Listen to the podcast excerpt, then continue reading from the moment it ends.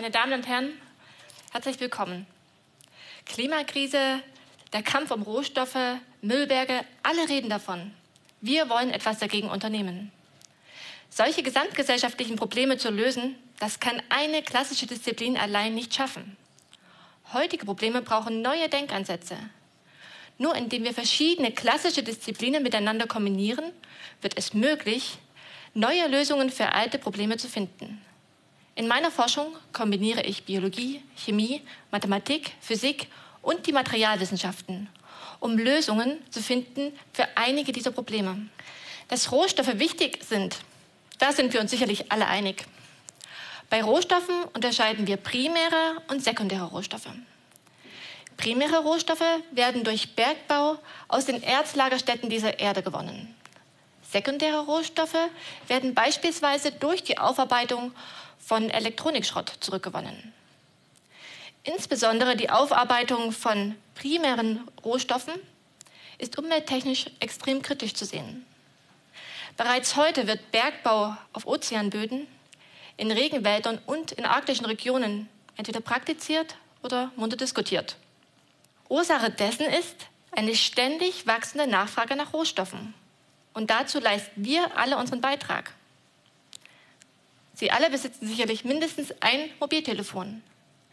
Im Jahr 2017 besaßen 5 Milliarden Menschen ein Mobiltelefon. Und nach durchschnittlich 2,4 Jahren tauschen wir unsere Mobiltelefone aus, trotz deutlich längerer Gebrauchsfähigkeit. In jedem Mobiltelefon sind 60 verschiedene Elemente verbaut. Gold wird beispielsweise in Kontakten und Leitungen verbaut, um Oxidation zu verhindern. Neodym erfüllt wichtige Aufgaben im Lautsprechermagneten. Viele Metalle, wie beispielsweise die seltenen Erden, Lanthan und äh, Yttrium, können heute noch nicht recycelt werden. Betrachtet man allein die Konzentration, dann befinden sich an einem einzigen Mobiltelefon 100 mal mehr Gold als in den reichsten Golderzlagerstätten dieser Erde. Leider finden heute nur wenige Mobiltelefone den Weg zurück in die Recyclinghöfe. Und das, obwohl bereits 95 Prozent der darin enthaltenen Edelmetalle wie Gold und Palladium zurückgewonnen werden können. Die Mobiltelefone werden dazu in einer Schneidemaschine geschreddert. Danach werden sie in einem Säurebad durch mechanische Bearbeitung oder durch Erhitzen voneinander getrennt. Die seltenen Erden und viele andere Metalle werden heute noch nicht recycelt. Die Ursachen dafür sind vielfältig.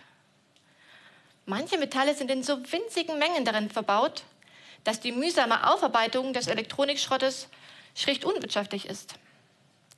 Andere Metalle, wie beispielsweise die seltenen Erden, sind sich in ihren chemischen und physikalischen Eigenschaften so ähnlich, dass man sie nicht voneinander getrennt bekommt. Hauptgrund für fehlendes Recycling ist aber immer noch, dass die Preise auf den Rohstoffmärkten viel zu günstig sind. Der Grund dafür ist, dass die Folgekosten, die durch den Bau Bergbau entstehen, an Mensch und Umwelt bisher nicht in diese Preise eingerechnet werden. Und diese billigen Materialkosten machen ein effizientes Recycling von Elektroschrott schlicht unwirtschaftlich. Wissen Sie, was Antikörper sind?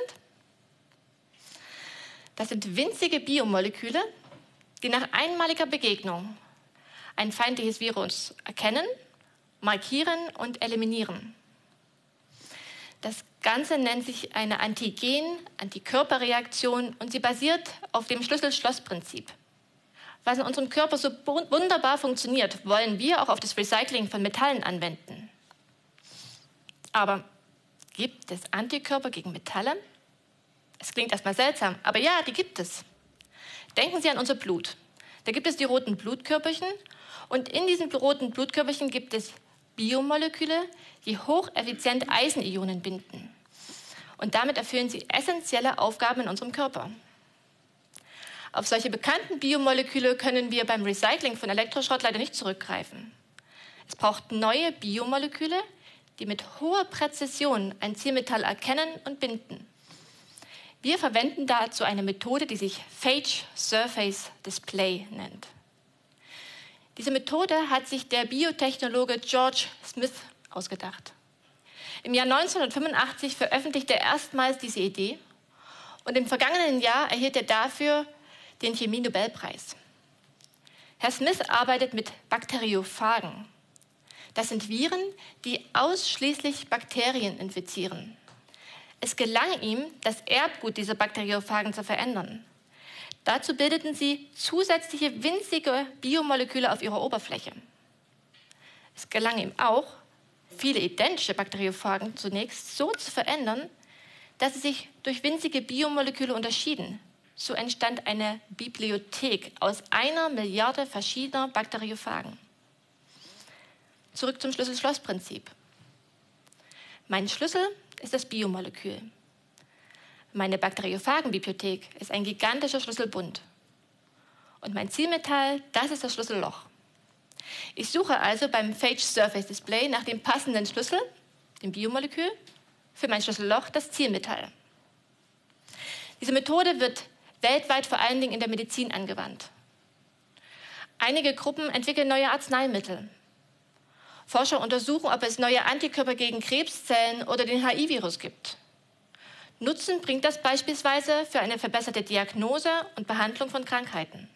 Für anorganische Materialien, wie ich sie nutze, wurde diese Methode bisher wenig angewandt. Ich hatte diese Möglichkeit, die Methode in Kanada zu erlernen. Dort forschen Experten an der University of British Columbia mit Mineralen und diesem Phage Surface Display. Mit ihrer Hilfe gelang es mir, hochselektiv bindende Bakteriophagen zu finden, die lanthanhaltige Partikel binden. Zurück in Deutschland nutze ich diese Technik am Helmholtz-Institut Freiberg für Ressourcentechnologie. Dort bringe ich sie zum Beispiel meinen Kollegen bei. Aber das ist erst der Anfang. Die gefundenen Biomoleküle sollen mir helfen, einen neuen Recyclingprozess zu entwickeln. Bakteriophagen zum Recycling von Elektroschrott zu nutzen, ist leider keine gute Idee. Sie haben die lästige Eigenschaft, ihr Erbgut sehr schnell zu verändern. Und dabei vergessen sie, diese Biomoleküle zu bilden und erkennen ihr Zielmetall nicht mehr. Anstatt der Phagen nutze ich magnetische Partikel. Auf diese magnetischen Partikel bringe ich die zuvor gefundenen metallspezifischen Biomoleküle auf.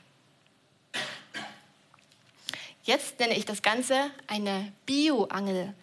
Ich angel nach meinem Metall. Eine Bioangel müssen Sie sich vorstellen wie so winzig kleine Kletten. Wie beim Klettband haftet mein Zielmetall fest auf der Oberfläche meiner Bioangel. Aber nicht jedes Metall kann sich darauf festhalten. Auf der Lanthan-Bioangel kann sich nur Lanthan festhalten. Beim biologischen Recycling meines Mobiltelefones wird dieses zunächst auch geschreddert. Die feinen Metallteile werden in einen großen Topf gegeben, in dem Wasser ist. Und da drin ist ein Rührwerk, der das Ganze vermischt. Fertig ist die Handysuppe. Gebe ich nun einen großen Magneten in meinen Topf, schwimmen alle metallischen Partikel, die magnetisch sind, zu diesem großen Magneten. Der Magnet wird herausgehoben und die Suppe ist komplett frei von magnetischen Partikeln. Diese magnetischen Partikel werden in einen separaten Behälter gegeben und dort weiter bearbeitet.